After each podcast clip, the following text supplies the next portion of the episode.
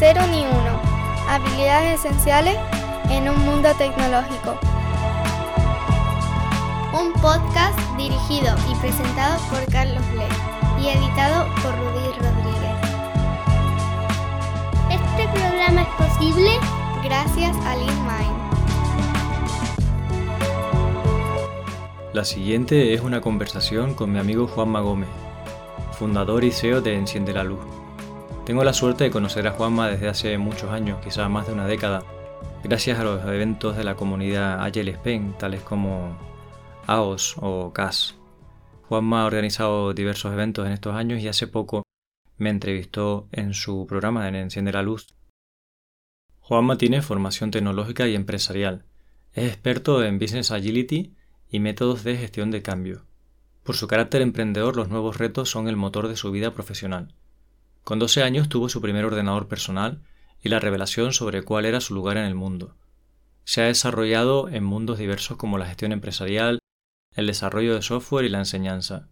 Desde 2012 trabaja como consultor especializado en metodologías de transformación e innovación en algunas de las grandes corporaciones de este país. Juanma, muchísimas gracias por venir al podcast. Encantado de tenerte por aquí. Carlos, gracias a ti por invitarme y bueno, el placer es mío, ya lo sabes. Mira, me da mucha curiosidad saber cómo lleváis la agilidad a las empresas. ¿Qué es una empresa ágil?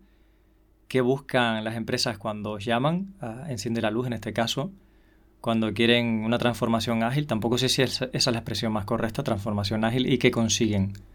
O sea, te acabo de lanzar tres preguntas en una, a ver por dónde te apetece empezar. Bueno, a ver, eh, definir lo que es una empresa ágil yo creo que es, bastante complicado, porque es una etiqueta que trata de englobar demasiadas cosas. Eh, cuando yo entrevisto a alguien, lo que le pregunto es, oye, tú llegas a un sitio y dices, sí, esto es una empresa ágil. ¿En qué te fijas? ¿no? ¿Qué es lo que tiene hecho para que a ti te inspire ese pensamiento o esa sensación? Y mm, yo creo que hay, un, hay bastante consenso en torno a mm, la capacidad que tiene una empresa para adaptar su estrategia em, en periodos muy cortos de tiempo. ¿no? Estamos hablando, por ejemplo, de cambiar lo que es eh, esos planes estratégicos a 3, 5 años que son rígidos y que normalmente viven desconectados luego de lo que pasa en la realidad, ¿no? Porque tú elaboras el plan estratégico hoy eh, con la información que tienes hoy, pero de aquí a tres años pueden haber cambiado muchas cosas, ¿no?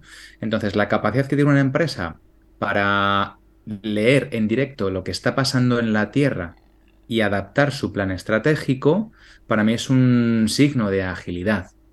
Eh, no solo eso, también, por ejemplo, para mí es muy relevante cómo incorporan al cliente dentro de su toma de decisiones, de, por qué diseñan un producto o un servicio de una manera o de otra, em, qué es lo que les importa en realidad, ¿no? Cuando estamos pensando en, eso, pues en la evolución de un producto o la generación de un nuevo servicio y cómo se ofrece, pasar un poco de esa visión product-centric en la que yo hago lo que quiero y luego meto mucho esfuerzo en ver cómo lo vendo, ¿no? que genera esa sensación de estar entruchando algo al cliente, eh, por un paso quizá en sentido inverso, ¿no? Es entender quién es mi cliente, a quién me quiero dirigir yo, qué es lo que le pasa y de qué manera yo le puedo hacer la vida más sencilla. El paradigma para mí cambia, el origen eh, y cuáles son los pilares que tú utilizas para diseñar tu oferta cambia radicalmente.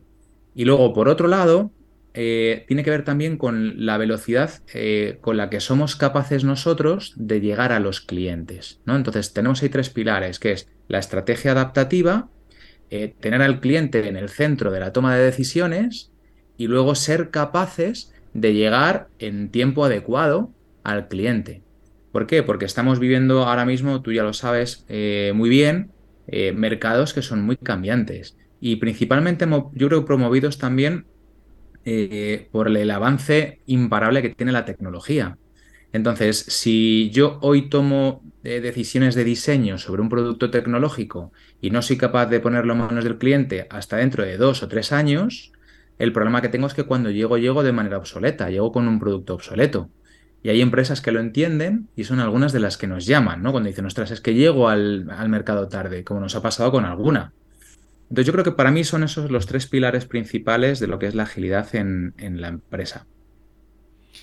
O sea que os suelen llamar empresas que son bastante grandes, ¿no? Porque si tardan tres años o hipotéticamente pueden tardar más de un año en implementar un cambio estratégico, no son empresas de 20 personas. No, normalmente no. Las empresas de 20 personas tienen otras problemáticas distintas. ¿no? Las empresas pequeñas al final eh, o somos rápidas y eficaces llegando al mercado o no tenemos eh, capacidad para sobrevivir. No hay una inercia generada ni hay un músculo que te permita cometer ese tipo de errores. Eh, no es lo mismo, mm, pues eso, hablar de, de, un Telefónica o hablar de un BBVA o un Banco Santander, que hablar de una empresa como la tuya o la mía en la que sí necesitamos porque no tenemos esa atracción mm, del propio nombre monstruoso internacional. Em, tenemos que ser muy competitivos en ese sentido. Eh, nosotros nos hemos encontrado con esta problemática no en empresas corporate solamente, sino en pymes. Nuestro foco está en las pymes precisamente, que es donde podemos nosotros generar un impacto mayor. Eh, y donde encontramos una simbiosis buena y bonita para las dos partes. Te hablo, por ejemplo, recuerdo un cliente que era una empresa de domótica de 200 empleados y nos llamó el director general diciéndonos, mira, tengo este problema.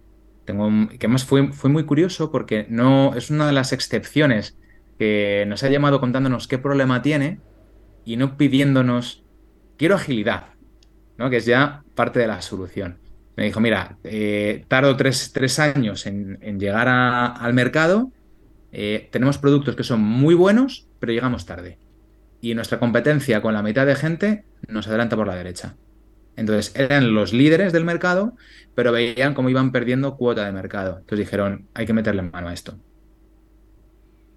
O sea que eso trasladaban el problema y no la solución. Sí, que, es un tema bastante curioso. Fíjate que en nuestro canal de YouTube hace poco publicamos una tertulia entre nosotros hablando de, la agilidad como un medio, entendía como un medio, o la agilidad como un fin en sí mismo, ¿no? Y hablamos un poco de esto, de cómo, cómo a nivel profesional algunos, algunos compañeros eh, ven la agilidad como un fin, aunque puede ser que no, lo, no, lo no se declare de esa manera, pero luego se actúa como si fuera un fin. Eh, pero es que los clientes te lo demandan como un fin. ¿no? Y, hablamos de este tema, decir, ostras, es que el 90% de las empresas que nos llaman, nos llaman porque quieren agilidad. Lo tienen clarísimo ya. Lo que ellos entiendan por agilidad. Pero nos dicen, quiero agilidad. Y, y nosotros les invitamos a que nos hablen primero del problema que quieren resolver.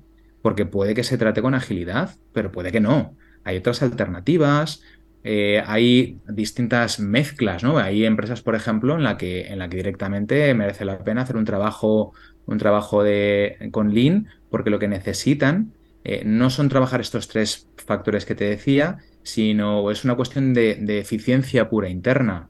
Entonces, hay, otros enfoques que quizás son un poco más adecuados. ¿Y cómo llegan a vosotros estas peticiones? ¿Tenéis idea de por qué os deciden llamar? Pues el por qué nos deciden llamar, eh, yo se lo preguntaría a ellos. Pero eh, nosotros tenemos ahí un, mix de tipologías de clientes muy interesante, porque nosotros tenemos cliente propio, pero también eh, servimos, por ejemplo, algunas consultoras que pueden tener, digamos, agentes de cambio de base, ¿no? Scrum Masters algunos Agile Coach, pero una competencia mm, pues más limitada y buscan pues una expertise en nosotros em, que no tienen ellos dentro, por ejemplo, y encontramos ahí unos complementos muy buenos, porque nosotros no vamos nunca haciendo un despliegue de 10 consultoras a ningún cliente, eso ya lo hacen las grandes consultoras, pero nosotros ahí les podemos apoyar, por ejemplo, con una labor estratégica de, cuidado de su cliente, de decidir con el cliente cuáles tienen que ser las líneas generales del proceso que ellos vivan, eh, damos incluso soporte también a la propia plantilla de la, consultora. Entonces, en ese sentido, nos, estamos muy cómodos em, trabajando, o sea, nuestros clientes finales, digamos que son todos al final, ¿no? Eh, y, tratamos en, todo momento de explicar muy bien qué es lo que podemos hacer por una empresa. Y cuando no podemos hacer nada, lo decimos y nos retiramos. Y que la empresa que espera la agilidad como un fin a lo mejor se cree que está comprando una certificación ISO no sé cuántos, ¿no? Me certifico en agilidad y a lo mejor eso me trae más clientes, porque eso hace que mi empresa parezca más atractiva.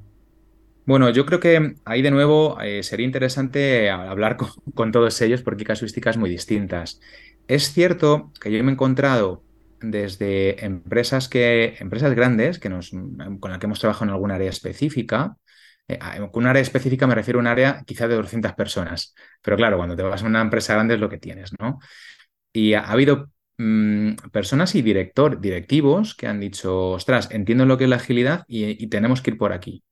Pero también nos hemos encontrado eh, con ejemplos de personas que tienen una lista de checks que hacer y les importa mm, poco o nada cuál sea el fundamento que se persigue o los objetivos que perseguimos con la agilidad. Y le dicen, bueno, pues yo lo que quiero es mm, lanzar porque me obligan a hacerlo por una cuestión presupuestaria, como se pasa alguna vez. Necesito lanzar 20 equipos Scrum y lo que quiero es que me lances 20 equipos Scrum que hacemos lo mismo que hacíamos antes, pero ya hacemos Scrum. Hacemos el check en la lista y, listo. Entonces, ¿a eso les decimos que no? Evidentemente no. ¿Por qué? Porque creo que lo importante en los lugares es entrar. Y no entrar para facturar. Es que una vez que tú ya estás dentro y empiezas a andar, es mucho más fácil transmitir tu visión, en este caso la nuestra, sobre lo que es la agilidad de verdad. Mm, y yo creo que no ha habido prácticamente ningún sitio eh, que nos hayan llamado para hacer el check, que ha habido varios, que no hayan acabado entendiendo el fundamento y apostando por él. Por eso para nosotros es clave entrar con lo que nos pidan, nos da exactamente igual, pero una vez que estamos dentro somos capaces de generar la confianza suficiente en tanto en nuestro sponsor como en, en los órganos de dirección, como para que entiendan cuál es el beneficio de apostar pues, por una empresa mucho más sostenible, más centrada en los clientes, también muy centrada en el empleado, en la calidad de vida del empleado, en la calidad de vida no en términos solamente de felicidad, sino también, por ejemplo, de propósito, de desarrollo profesional, etc. Mm. Qué interesante. Es una forma de transformar las cosas desde adentro, ¿no? Transformar la sociedad entrando a una empresa que a priori quizá no tiene muchas cosas en común, pero claro, hablando se entiende la gente y conviviendo y trabajando en el día a día, puedes conseguir una transformación. ¿Cómo es? ¿Está bien, en tu opinión, hablar de transformación? Bueno, yo no sé exactamente si es transformación o a mí me gusta un poco más el concepto de evolución. Em, ¿Por qué? Porque em, lo que, nos, lo que nos encontramos en ocasiones son empresas, bueno, en ocasiones no es frecuente encontrarnos con empresas que operan bajo el paradigma de la foto fija. ¿Qué significa la foto fija? Significa que yo tengo mis procedimientos, aquí las cosas llevan 30 años haciéndose así y se siguen haciendo así. Y eso es en la teoría, porque en el momento en el que un proceso em, deja de ser útil para la gente, se trampea. Eso lo sabemos tú y yo perfectamente. Entonces, ¿cuál es, ¿qué es lo que está diciéndote eso? Te está diciendo que tú, la forma en la que hipotéticamente tu, empresa funciona, no funciona. Y luego surgen, eh, bueno, pues mm, malos entendidos, salen ineficiencias por, grandísimas internamente, ¿no? Nosotros lo que trabajamos con ellos es eh, el cambio de paradigma de la foto fija al vídeo en movimiento. ¿Vale? Nosotros lo que queremos que entiendan es que una transformación agile no tiene un fin en sí mismo. No hay un fin que digas, ¡Eh! lo has completado, fenomenal, fenomenal, puedes vivir los próximos 20 años sin hacer nada. No, no, en absoluto. Sino que lo que nos metemos ahí es en, la grabación de un vídeo que va contando una historia y que evoluciona. La historia evoluciona y se sigue grabando, ¿no? Entonces queremos transmitirles siempre que tengan esa ambición, esa visión de decir, fenomenal, hoy soy lo mejor que puedo ser hoy, pero mañana probablemente pueda ser mejor. ¿Por qué conformarme con lo que soy hoy si lo puedo hacer un poquito mejor mañana. Vamos a por ello también. Hmm. ¿Cuáles son, cuál es la forma de trabajar que tenéis cuando desembarcáis en una empresa? ¿Cómo es vuestra forma de conseguir esa evolución? Pues mira, nosotros lo que, lo que hacemos es, eh, según llegamos a un sitio, tenemos una primera entrevista, cuando nos llama una empresa, y hacemos una pequeña radiografía de muy alto nivel. ¿vale? Con, la persona que nos llame para entender cuál es el terreno que estamos pisando cuál, y cuál es la ambición interna que hay. Luego con eso preparamos una propuesta. ¿Qué incluye nuestra propuesta? Incluye con lo que nosotros ya sabemos sobre las empresas con las que hemos trabajado, con lo que podemos conocer el sector en el que se mueve esa empresa y cuáles son, digamos, eh, cómo se coloca dentro de su sector, eh, establecemos un roadmap de cuáles son los elementos que en los próximos 10 a 24 meses entendemos que habría que tocar. ¿Vale? ¿Tocar para qué? Para conseguir los objetivos que nos han trasladado inicialmente. ¿Vale? Porque si no hay un objetivo en la empresa, no hay nada que hacer. Entonces, tenemos que entender bien hacia dónde se quiere dirigir y con eso ponemos un roadmap de trabajo. Decimos, bueno, pues entendemos que en los próximos, pues eso, de 12 a 24 meses, habría que trabajar estos elementos. Y lo que hacemos es que eh, establecemos ese roadmap de una forma mm, pues, ágil, ¿no? Con, con, lo inmediato bastante más elaborado y definido y lo que es a partir de los siguientes seis meses en adelante cada vez menos definido. ¿Por qué? Porque sabemos que tendremos que pasar por ahí, pero no sabemos cuándo. Eh, hay una serie de patrones que operan en las empresas, pero luego cada una es muy particular. Entonces lo dejamos muy abierto para que lo podamos ir modificando. ¿Cada cuánto lo ajustamos? Lo ajustamos cada tres meses, normalmente con la dirección de la empresa. ¿vale? Entonces nosotros trabajamos en ciclos trimestrales eh, al que asociamos unos objetivos para ese trimestre. Decimos, bueno, pues estamos en este punto ahora. En tres meses, ¿dónde nos gustaría estar? Y fijamos objetivos. Luego eso lo despiezamos también en objetivos mensuales para no perder nunca la trazabilidad y, bueno, pues garantizar lo máximo posible que vamos a ir por el carril adecuado hacia ese objetivo trimestral. Tenemos eh, sesiones todos los meses de ajuste del plan trimestral y luego cada semana hacemos un pequeño chequeo con la empresa también, pues para hablar de cómo vamos avanzando, si tenemos algún tipo de problemática o de ese tipo, bueno, pues alguna seta que nos pueda surgir por el camino, porque una intervención de este tipo es muy compleja. Al final, eh, no puedes dejar por alto lo que pasa dentro con cada uno, quizá, de las personas que tienes en tu empresa. Entonces, hay que elegir muy bien en momentos determinados si tenemos que dirigirnos, digamos, eh, al 80% de la gente tomando decisiones de diseño, o hay momentos en los que tienes que prestar mucha atención a un solo individuo, porque es imprescindible hacerlo, porque un individuo puede marcar la diferencia. Entonces, eh, en ese sentido, lo que no queremos es que se nos escape nada nunca y tengamos siempre mm, total transparencia con el cliente y además sea el cliente el que decida en su casa por dónde necesita que vayan las cosas. Ellos conocen muy bien su mercado, conocen su casa y nosotros conocemos otras cosas. En el mix de los dos es donde tenemos las historias de éxito de Enciende la Luz, en un mix adecuado. Por eso, por ejemplo, cuando arrancamos una intervención, Carlos, lo que hacemos es que montamos una, lo que llamamos una pequeña mesa de gobierno, que está constituida por alguno de nuestros consultores y dos o tres personas del cliente. Una mesa pequeña que tenga eh, en delegación de la dirección de la empresa gobernar ese proceso de cambio.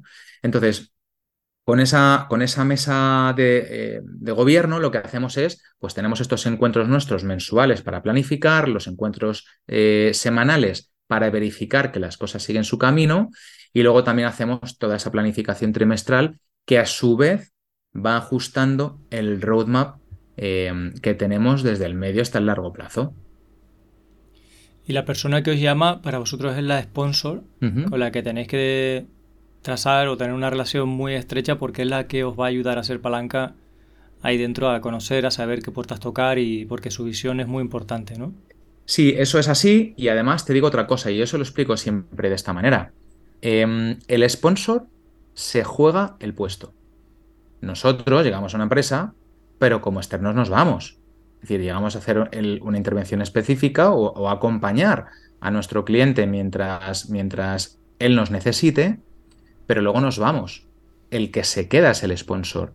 Entonces, en un proceso de este calibre, que es complejo por sí mismo, como te comentaba antes, em, surgen tensiones, surgen muchas tensiones y el papel del sponsor es complejo, porque por un lado, o sea, es una bisagra y es un elemento que tiene que estar siempre eh, entendiendo cómo es la identidad de su empresa, pero retándola también a que dé un paso hacia adelante. Eh, y claro, tiene una labor muy difícil, muy difícil. Nosotros queremos cuidarle, cuidarle para que no se queme, para que no mm, se quede por el camino, sino que sea una persona que mantenga siempre la fuerza y la entereza para seguir tirando de un carro que a veces anda muy bien, pero hay otras veces que pesa mucho. Mm. Por eso, en algunos casos, en algunas empresas grandes, la tendencia de esta persona sponsor es contratar a la consultora más famosa o más prestigiosa. Porque es como una forma de decir yo limito el riesgo porque como es tan prestigiosa esta consultora a la que estamos llamando, no se va a equivocar. Y si, y si se equivoca, pues es la mejor que podíamos haber llamado. Entonces no es un problema mío. No sé si eso lo ves pasando mucho. Eso pasa. pasa. En nuestro caso, nuestra experiencia em, es. Son casos residuales, fíjate. Eh, si es cierto que em, a partir de cierto tamaño en la empresa, en la empresa cliente, tienen tendencia a buscar entre sus iguales. ¿Qué significa? Que una empresa grande, una, corporate, eh, busca eh, consultoras grandes. ¿Por qué? Bueno, pues hay muchas razones. Em, y ninguna de ellas que yo haya visto hasta ahora eh, es precisamente la calidad del servicio. ¿Vale? Eh, a veces ocurre por una cuestión de tarifa, claro. Si yo te pido 20 consultores, es más fácil que te pase una tarifa más competitiva que si te pido uno. Y eso es normal. Luego en Enciende la Luz, por ejemplo, hay costes internos que nosotros tenemos eh, que no repercutimos en los clientes, pero que otras empresas no te dan. Por ejemplo, eh, nosotros revisamos, supervisamos las intervenciones que hacemos entre nosotros. Nos prestamos ayuda entre compañeros y es tiempo que no facturamos a los clientes, pero que está ahí. Nosotros no soltamos a un consultor con el cuchillo entre los dientes y decimos, ahora le abandonamos ahí y decimos, búscate la vida. Hay algunas consultoras que hacen eso Em, pero nuestro modelo es distinto. Nosotros lo que queremos es que nuestros consultores tengan una experiencia agradable, una, una intervención bonita que también a ellos les permita crecer. Porque entendemos que solamente así somos capaces de hacer crecer a nuestros clientes.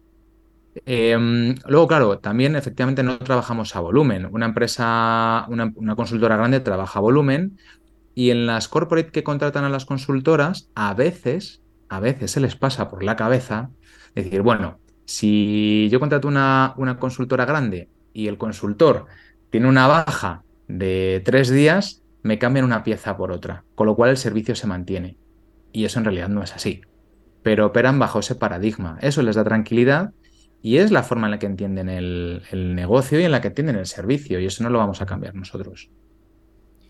También es una cuestión de riesgo. Dicen, si contrato a esta empresa pequeña de cuatro para un proyecto estratégico muy importante de tres años, y financieramente les va mal o directamente ellos saben que van a tardar en pagar, no se van a pagar a 90 días o a, o a 6 meses y tú te puedes ir a la quiebra, pues también por ese riesgo financiero de quedarse sin la empresa que han contratado, deciden contratar una empresa financieramente más grande. Esto pasa en los proyectos públicos, ¿no? Te obligan a tener un aval bancario de N millones que no puedes mover del banco porque la administración va a pagar tarde y necesitan que tú puedas sobrevivir, no quieren asumir el riesgo de que la empresa se muera por el camino. Claro, ahí, ahí, o sea, al final en el mundo tú ya sabes que hay un proveedor para cada tipo de cliente, eh, pero no todos los proveedores son para todos los clientes, ni todos los clientes para todos los proveedores. Eh, nosotros, por suerte, bueno, por suerte no, por decisiones que tomamos, tenemos unas cuentas muy saneadas que nos han permitido pues, enfrentarnos al, momento de la COVID, por ejemplo, sin financiación externa y con holgura. Eh, y, eso yo lo considero un gran éxito dentro de las, de las decisiones que nosotros tomamos de preservación de Enciende la Luz. Eh, ¿Qué significa eso? Claro, evidentemente, un, pues un retraso de seis meses en los pagos pues hace daño a una empresa pequeña, lógicamente. Pero nosotros hasta ahora no hemos tenido ningún tipo de problema cuando hemos tenido un retraso en los pagos. ¿Qué es lo que sucede? Que claro, em, al final cuanto más tiempo tardes tú en cobrar, eh, es, normal que en algunos casos tengas que hacer uso, por ejemplo, de líneas de financiación externas con los bancos, una línea de crédito para pagar las nóminas o lo que sea, ¿no? Eh, ese tipo de casos, por ejemplo, nosotros los estudiamos y si es necesario ajustamos la tarifa para poder absorber también ese coste de financiación. A mí lo que me importa, fíjate, es que el cliente, o sea, que al cliente le podamos dar un servicio bueno. Y lo que hacemos es que por eso estudiamos cada caso específicamente viendo, oye, pues cuáles son, cuáles son las necesidades que tiene. Y puede haber empresas que tengan limitaciones de pago. Bueno, pues mm, vemos con ellos cómo lo podemos abordar. Nunca decimos que no de primeras. Ahora, eh, ha pasado a veces, claro, que te dicen, mira, estas son mis condiciones y quiero tu tarifa baja. Y son lentejas. Y decimos, mm, fenomenal, pues ni yo soy para ti ni tú eres para mí. Y no pasa absolutamente nada, lo, entendemos y, ya está. No creo que. Yo no compro en todos los supermercados, no compro en todas las tiendas de cercanía, no compro en cualquier lugar, sino compro en los lugares en los que tienen un producto y un servicio eh, que se adapta a lo que yo espero recibir. Juanma, ¿y algunos errores quizá o lecciones aprendidas, puede ser con errores o no, que ya no cometáis, como cosas que son principios que tenéis muy claros que no se deben hacer en un proceso de evolución de una empresa, ¿qué puede ser? O que lo hayáis visto en otras personas, ¿no? En otras empresas. Pues mira, eh, yo te digo, Carlos, así muy humildemente, que podría escribir un libro de todo lo que no tienes que hacer gestionando una empresa. Pero no, no porque la he visto en los demás, sino porque son errores que he cometido yo mismo. Em, a ver, en términos, mirando hacia otros un poco, ¿no? Em, ¿Qué es lo que nosotros nos hemos encontrado a veces? Y son también errores en los que nosotros mismos hemos caído, ojo, ¿vale? Por un lado, la expectativa propia de la gente de cambio. Em, nosotros, hay personas, yo creo que son momentos evolutivos también nuestros, eh, en el que mm, esperas que la empresa traccione de una forma determinada, pero es tu propia expectativa la que está operando ahí. Y te das cuenta que la empresa no lo hace. Y a veces les culpabilizas. Pero claro, hay que entender también que uno evoluciona a la velocidad que puede o que necesita. Y em, aprender a leer eso no es fácil en un cliente. Porque claro, dices, ostras, eh, tú eres una persona como nos pasa a nosotros, con pasión, con apetito, con ganas. Y em, nos ha pasado alguna vez que tenemos algún, tenemos o hemos tenido algún cliente eh, de cocción muy lenta. No lenta, sino muy lenta. Y dices, ostras, pero ¿por qué no reaccionáis? Es que yo lo veo tan claro, ya, ya, claro, pero es que ellos están resolviendo otros problemas y, están prestando atención a otras cosas. Nosotros tenemos foco exclusivo en ese proceso de evolución, pero ellos están resolviendo otras movidas y a veces no están para eso. Es como, a ver, si todos hiciéramos caso de los especialistas a los que consultamos, probablemente todos seríamos muy deportistas, seríamos todos muy esbeltos y yo soy el primero que no lo es. Eh, ¿Qué es lo que sucede?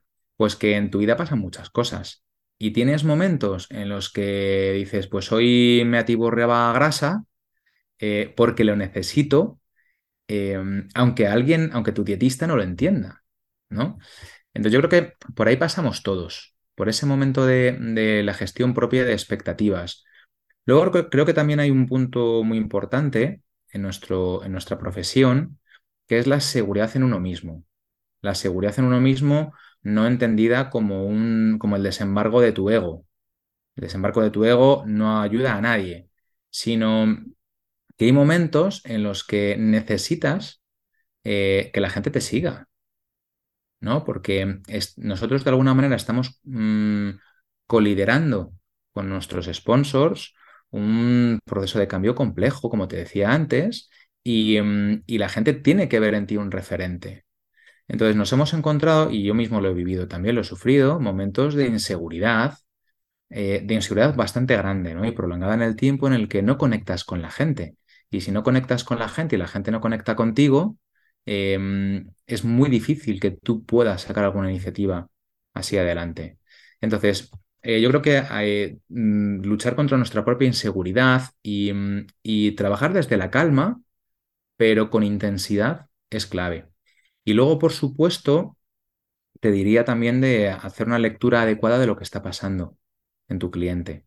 Em, no podemos vivir con los ojos cerrados a lo que sucede. Si nosotros les hablamos de poner al cliente en el centro de la toma de decisiones, tenemos que ser coherentes. ¿Y mm, qué es lo que pasa? Que eso no es fácil. Y eso también desafía, yo creo que algunos componentes culturales nuestros. Eh, incluso el propio trabajo en equipo eh, desafía la forma en la que nosotros hemos sido educados desde el colegio. Educados, evaluados, etcétera. Porque tú lo sabes, tú y yo somos del mismo año, tenemos la misma edad, y a nosotros se nos ha evaluado eh, por nuestra capacidad individual de, en algunos casos, adquirir conocimiento específico, en otros de replicar lo que te dice el profesor. Y, ah, y bueno, pues mm, se fomentaba, bueno, se fomentaba, nos obligaban a hacer trabajo en equipo, pero no nos enseñaban cómo trabajar en equipo, que no es fácil encontrando eh, pues, sinergias entre nosotros, trabajando con los diferentes caracteres que hay.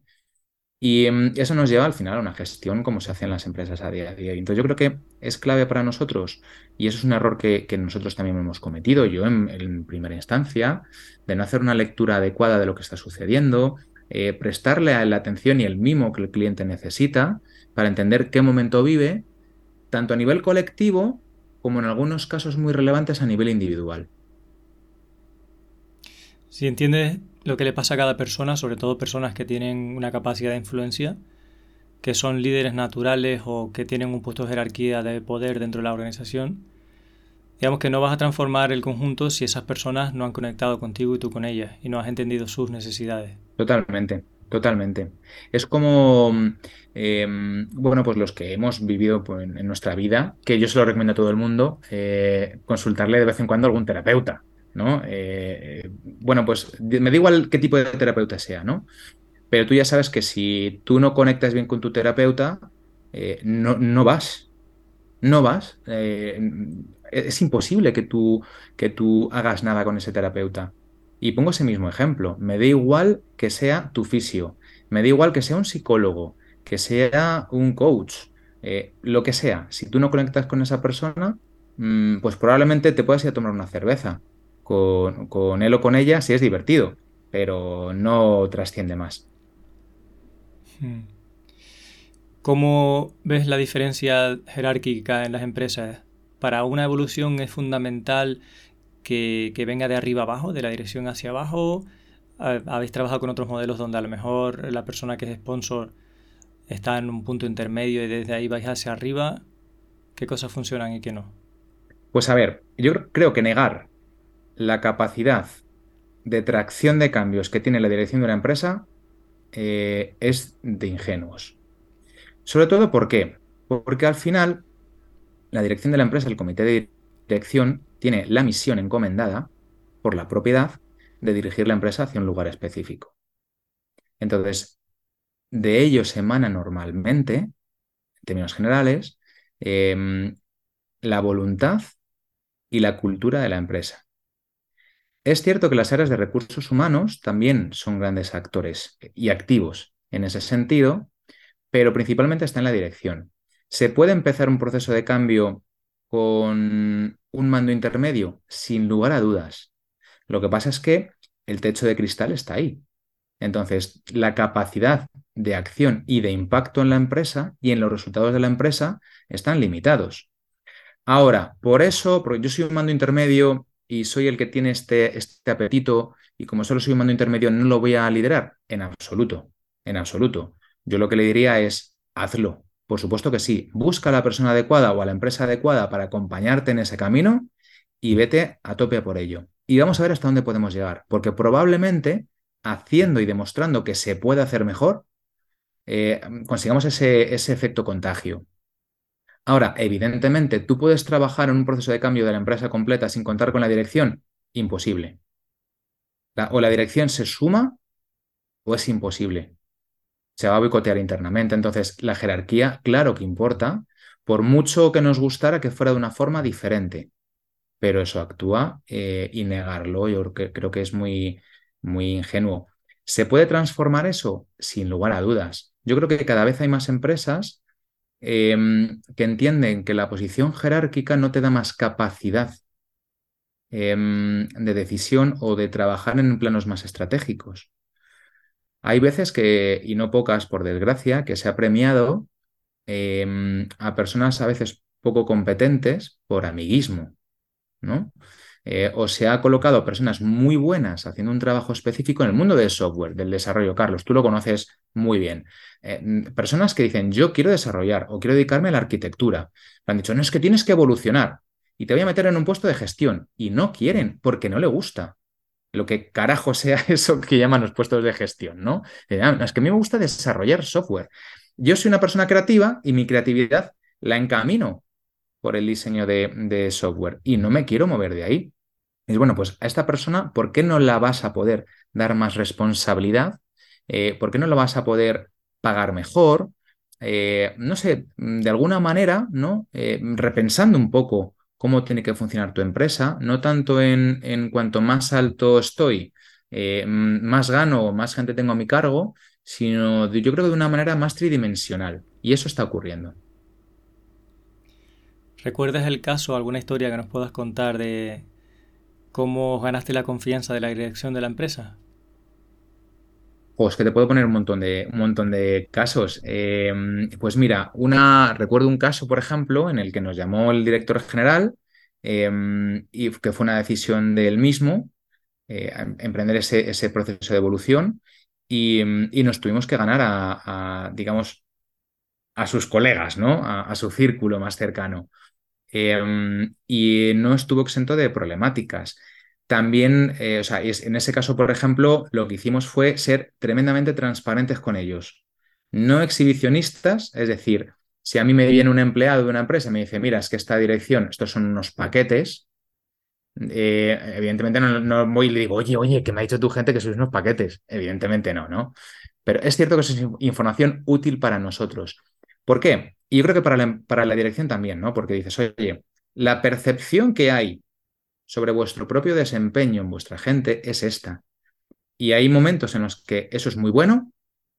Oye, esta percepción sobre vosotros eh, es muy buena.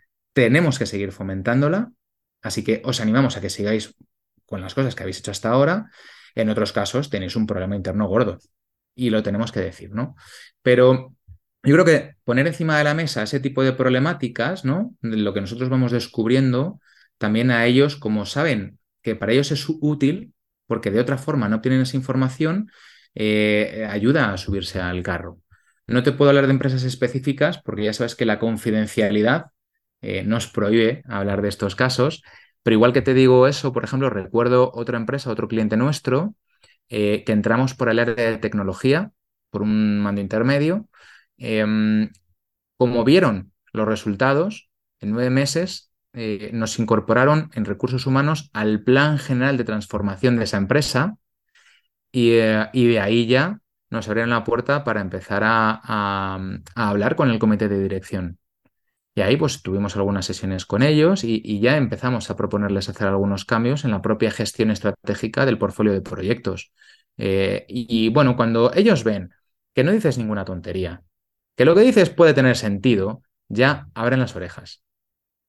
Si empezamos a, introducirles algunos cambios que son asumibles para ellos, teniendo en cuenta la responsabilidad que ellos tienen, el poco tiempo con el que cuentan en general y las problemáticas que les quitan el sueño, mm, bueno, el que estaba un poco indeciso ya empieza a caer de tu lado y dice, bueno, mm, no voy a frenar esto, voy a empezar a sumarme a ver qué sucede. Y es cierto que en algunos casos nos ha pasado, de, y en este caso el último, que te comento, nos pasaba ¿no? de tener alguna persona en el comité de dirección que dice, mm, por la razón que sea, eh, a mí esto no me interesa, yo quiero seguir como estamos hasta ahora y voy a hacer todo lo posible para que, para que mi gente, por lo menos, eh, no, siga, no siga a esta gente. Y nos ha pasado. Pero de nuevo, eso es un problema de gestión interna. Eh, eso es una competencia eh, del propio comité de dirección o de la presidencia en el último caso. Y ahí poco podemos hacer. Nosotros es cierto que tratamos esos casos con, mucha pulcritud. Y hay momentos en los que tenemos que poner encima de la mesa que hay piezas que no están traccionando bien. Hay personas que por la razón que sea, si la conocemos lo decimos, ¿no? Pero suelen ser temas muy internos, pues está suponiendo un freno para, para ese camino y eso hay que trabajarlo. Y no significa que haya que apartar a esa persona. Puede ser que esa persona, que, nos ha pasado en algunos, en algunos momentos, diga, ostras, es que yo no veo bien, no veo claro cuál es mi lugar dentro de esta foto final y, y temo por la supervivencia de mi familia. Y no lo declara, pero te frena. Y luego con el tiempo hemos descubierto que ese es el problema. Entonces, ¿qué hay que hacer? Apoyarle, darle seguridad y que entienda cuál es su lugar, cuál es su foto dentro de un contexto que puede ser distinto o quizá no interesante. Al final el miedo es lo que frena la evolución. Totalmente. Mira, eh, hubo de una conferencia en la CAS de 2022 y, lo he dicho muchas veces, eh, y es que la resistencia al cambio no existe como tal. Y te digo por qué.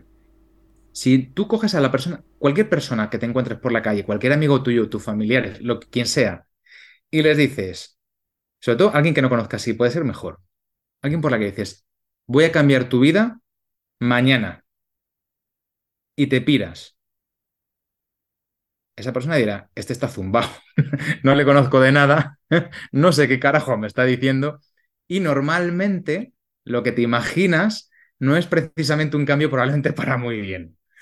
Ahora, si tú a esa persona dices que sepas que mañana tendrás una transferencia hecha en tu banco que no puedes rechazar y que es para ti de 200 millones de euros. Probablemente te mire con cara rara, pero al día siguiente esté flipando y diga, vamos, no me ha pasado nada mejor en mi vida. Entonces te va a decir, no, no, no, no, yo no quiero los 200 millones de ninguna manera. Pues no. Entonces no hay resistencia al cambio per se, sino que yo creo que hay eh, se, genera resistencia frente a, una incertidumbre que no eres capaz de manejar. Claro, si tú cuando estás liderando no eres capaz de pintar una foto final o una foto de futuro mejor que el presente para las personas, no se van a querer sumar. Y si es peor, lo que van a hacer es oponerse. Claro, efectivamente, totalmente. Hay una cosa que has dicho que es cuando vas a ese comité de dirección y dices algo que les parece que tiene sentido, te escuchan. Y creo que a veces hablamos en consultoría por inseguridad, queremos demostrar que sabemos, o en ciertos círculos, no hace falta que sea puede ser en comunidad también. Decimos cosas para demostrar que sabemos, para decir, oye, que estamos ahí. Y eso suele partir de una inseguridad. Y es peor, es peor mm, decir cosas que no tienen sentido o que son forzadas, que son artificiales, que, que callar y hablar cuando lo que estás diciendo tiene mucho sentido. Mm. creo que es un riesgo hablar demasiado cuando estás trabajando en consultoría. Mm, totalmente. Ahí fíjate, yo lo que, lo que he visto hasta ahora es que eh, en un primer momento em, demostrar que sabes mucho eh, puede impresionar y te aleja de la gente que te escucha. Y eso que te aleja no es necesariamente malo, porque te pueden encumbrar. El problema es que si eso es reiterativo, dejas de ser útil, porque no te entiende nadie. Entonces yo creo que, em, que tener mucho conocimiento es muy bueno, pero es imprescindible también saber ponerlo en marcha y saberlo transmitir bien. ¿no? Tú ya te habrá pasado en tu vida de estudiante de haber tenido profesores catedráticos en la universidad que saben muchísimo a los que es imposible seguir y, cuyo foco o forma de entender la educación ha sido yo llego a mi aula, que es mío además, eh, eh, cojo una manguera, abro el grifo de agua y chorreo conocimiento, cada alumno tiene un cubo que pille lo que pueda, que mi trabajo está hecho. ¿Y cuál es el problema que tienes? Que en realidad no estás educando a nadie. Eh, la gente no está aprendiendo. Mm, ¿Está siendo útil el conocimiento del, catedrático en ese sentido? No, Mm, estará siendo útil para sí mismo, pero no para sus alumnos, ¿no? que son sus clientes. Y, es, yo creo que es un poco lo que, tú estabas comentando. No sé si tiene que ver simplemente con la inseguridad o con qué tiene que ver, pero es cierto que hay personas que parece que viven, ¿no? Em, no sé si son personas o son momentos personales, que nos hace vivir en esa nube de, del endiosamiento, ¿no? Y de, mira todo lo que yo sé y tú lo poco que sabes, eh, y creo que es mucho más interesante decir, lo que yo sé, lo, sea lo que sea, y toda mi experiencia está aquí a tu disposición. Vamos a sacarle brillo. Luego está la parte de vulnerabilidad que habla tanto Brené Brown. Si tú te muestras infalible y perfecto siempre, vas a conectar menos con las personas, porque se van a sentir que no eres tan humano, ¿sabes? se sienten que los demás si fallan, se equivocan, y como tú no lo haces, pues se genera menos confianza para contarte un problema, para mostrarse a la gente tal cual es. Y ahí creo que es muy importante saber dosificar, sin hacer exhibicionismo, como tú has dicho, tu vulnerabilidad. Pero que es importante que en momentos determinados, cuando tú te tengas que decir no lo sé, no tengo la respuesta a esta pregunta, que lo puedas hacer, que eso te va a permitir conectar mejor con la gente, típicamente. Totalmente. A mí personalmente lo que me da es tranquilidad. Es decir, em, como consultor, claro, vives, a mí me ha pasado personalmente, ¿no? Vivir con la tensión de decir, ostras, ¿y si un día me pillan con el pie cambiado? Me hacen una pregunta que no sé responder. Y hay personas que salen, que sabes que esto es muy manido, ¿no? Con el, bueno, ¿y tú qué piensas? Y, y el tú qué piensas para tapar un hueco que tú tienes, a mí me parece que es un error de bulto. Otra cosa es que tú eso lo utilices para invitar a hacer una reflexión específica, que es la misma herramienta utilizada con un propósito distinto. Eh, a mí personalmente me ayuda mucho decir, pues mira, esto no lo sé. ¿Lo debería saber? Mm, pues algunas veces sí, otras veces no, pero esto no lo sé ahora mismo. Y ahí ya cómo lo gestionas tú después, creo que marca la diferencia entre unas personas y otras. Es, no lo sé, pero no te preocupes que me voy a encargar de saberlo. O no lo sé, em, vamos a ver quién nos puede traer este conocimiento o esta experiencia específica. A mí, por ejemplo, eh, yo he trabajado mucho con, con, XP, pero yo no podría hacer ahora mismo consultoría de acompañamiento en XP o en prácticas de desarrollo de software. Si a mí me llama alguien para resolver problemática así, yo cojo, llamo a LeanMind y digo, LeanMind, nos pasa esto, ¿cómo podemos tirar aquí hacia adelante? Y os sumáis vosotros. O al final yo creo que la clave está en, eh, como tú dices, ¿no? En, tener la humildad suficiente para asumir lo que no tienes, lo que no sabes, em, y buscarle solución. Y eso a mí personalmente me ha dado muchísima tranquilidad. Darme yo la libertad y el derecho de no tener que saberlo todo. ¿Cómo gestionáis internamente cuando estáis haciendo una consultoría y tienes alguien que te dice, es que no me hace nadie caso? O tal, o es que aquí nadie me hace caso, estoy pregonando en el desierto. ¿Cómo se te ocurre que se puede descomponer eso? Bueno, a nosotros te puedo decir que no nos ha pasado, pero tenemos amigos que... sí, yo creo que no nos pasa eh, porque mm, por cómo funcionamos internamente. Si eh, hipotéticamente nos pasara eso, eh, el siguiente paso es hacer una supervisión. ¿Qué significa hacer una supervisión? Es, pues normalmente me junto yo con el consultor que sea, eh, y si no soy yo, pues puede ser otro consultor con que tenga una óptica distinta. No tiene por qué tener más conocimiento, ¿vale? Pero sí no esa implicación emocional de esa intervención y una óptica diferente. Y vamos tirando desde el momento actual hacia atrás, buscando ejemplos específicos en los que eh, le haya pasado esa problemática. Decirme, oye, me he juntado con no sé quién y mira, aquí ha habido desafección. Eh, me, he estado en, este, en esta sesión específica y aquí no me ha hecho caso nadie. Y vamos tratando de hurgar y analizar con diferentes ópticas qué es lo que está sucediendo, cómo se coloca el consultor dentro de su propia realidad con ese cliente y qué tipo de, herramientas y de palancas acciona para conectar con la gente. Y ahí es donde descubrimos que a veces, oye, y eso sí nos ha pasado, que mm, no somos todo terreno. O sea, no somos todos muy buenos resolviendo cualquier tipo de problemática. Entonces, hay momentos en los que si yo necesito un conocimiento específico en el que un compañero es mucho más fuerte que yo, sé que tengo que llamarle. Le llamo y nos ponemos en marcha de esa manera. Tenemos un sistema interno eh, que nos permite activarnos cuando es necesario o incluso que si yo tengo un consultor específico en un cliente pero necesita eh, que para, no se pasado alguna vez, para una semana entera de trabajo se vaya otro consultor a ese cliente, pues vamos. Eh, entonces yo creo que la forma en la que nosotros nos supervisamos, nos pedimos ayuda, eh, incluso para temas que podemos tener dominados, nos implicamos también con otros compañeros, con otros compañeros, abrimos la puerta a que el que quiera se sume.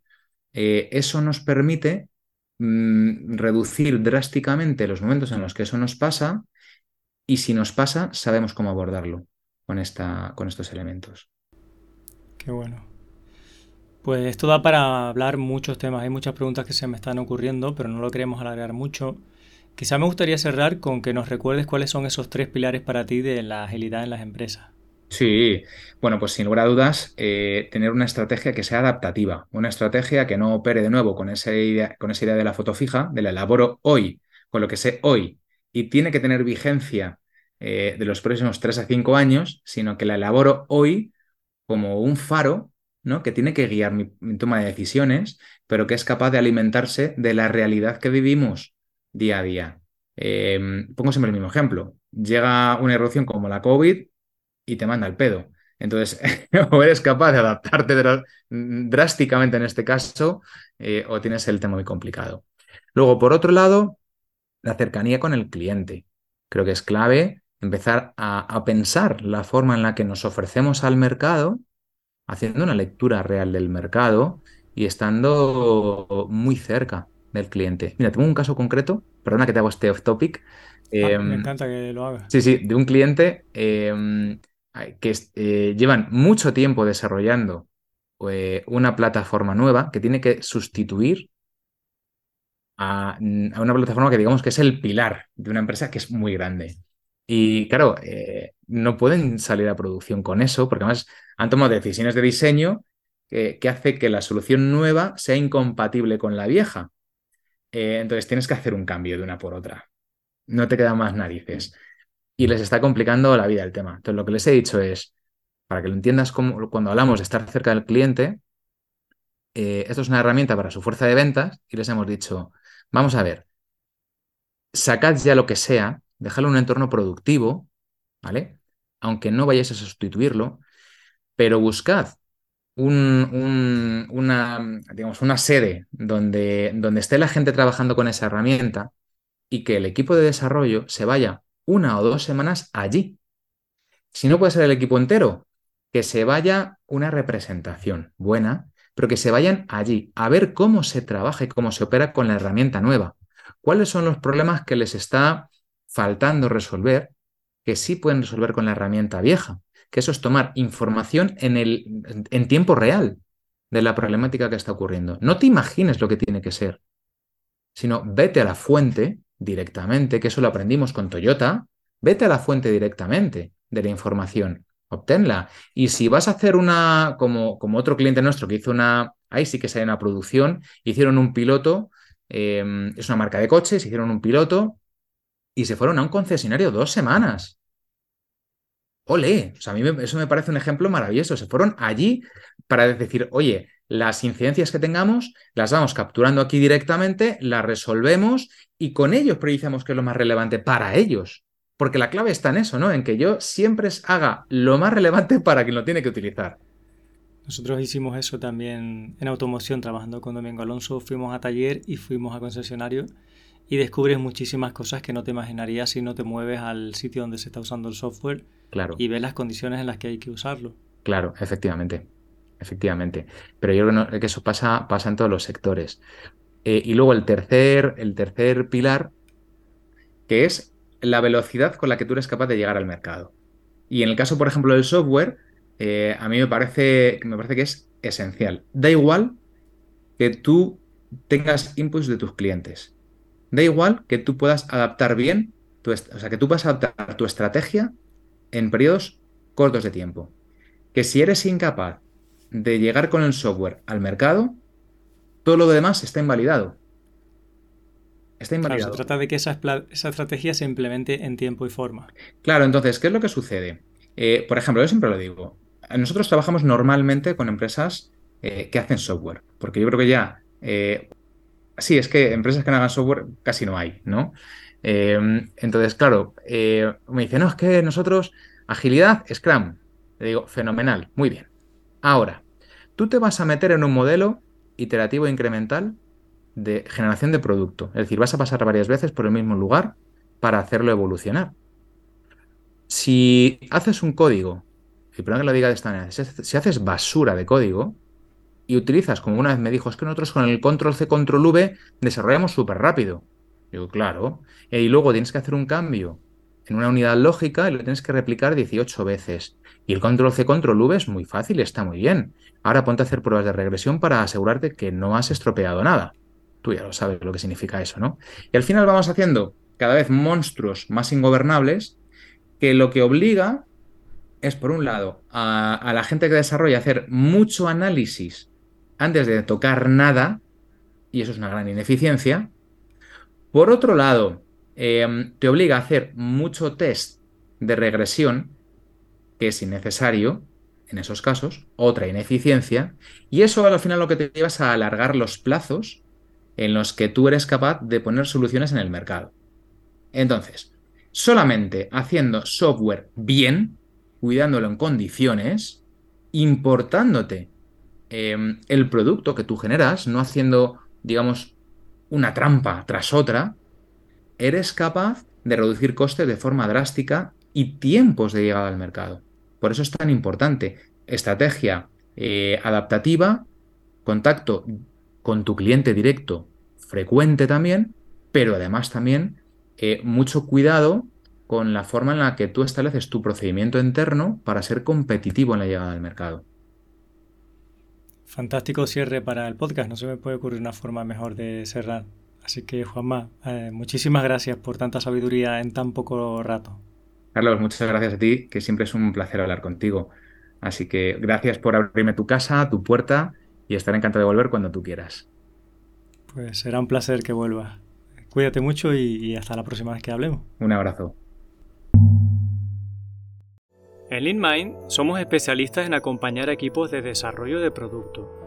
Lo hacemos empoderando a las personas, formando equipos mixtos con developers de LeanMind y de nuestros clientes para escribir un código sostenible que dé beneficio al negocio tanto en el corto como en el medio y largo plazo. Somos una empresa ágil, que entiende la agilidad como un conjunto de valores, de principios y de prácticas de ingeniería. Valoramos mucho la excelencia técnica, a la vez que tenemos en cuenta que lo más importante son las relaciones entre las personas, porque sabemos que un equipo motivado tiene un gran impacto positivo en el negocio. Nacimos como empresa trabajando en remoto desde Canarias para el mundo, y cuando llegó 2020 nos sentimos muy agradecidos de tener ya una fuerte cultura del remoto. Nos gusta el mar, la música, la programación y nos encanta ser anfitriones de nuestros clientes cuando vienen a trabajar con nosotros a Canarias. Tanto si quieres que os ayudemos a subir de nivel, como si quieres trabajar con gente agradable y preparada, a la que le encanta su trabajo, cuenta con nosotros. Aprenderemos juntos y creceremos como personas y como profesionales.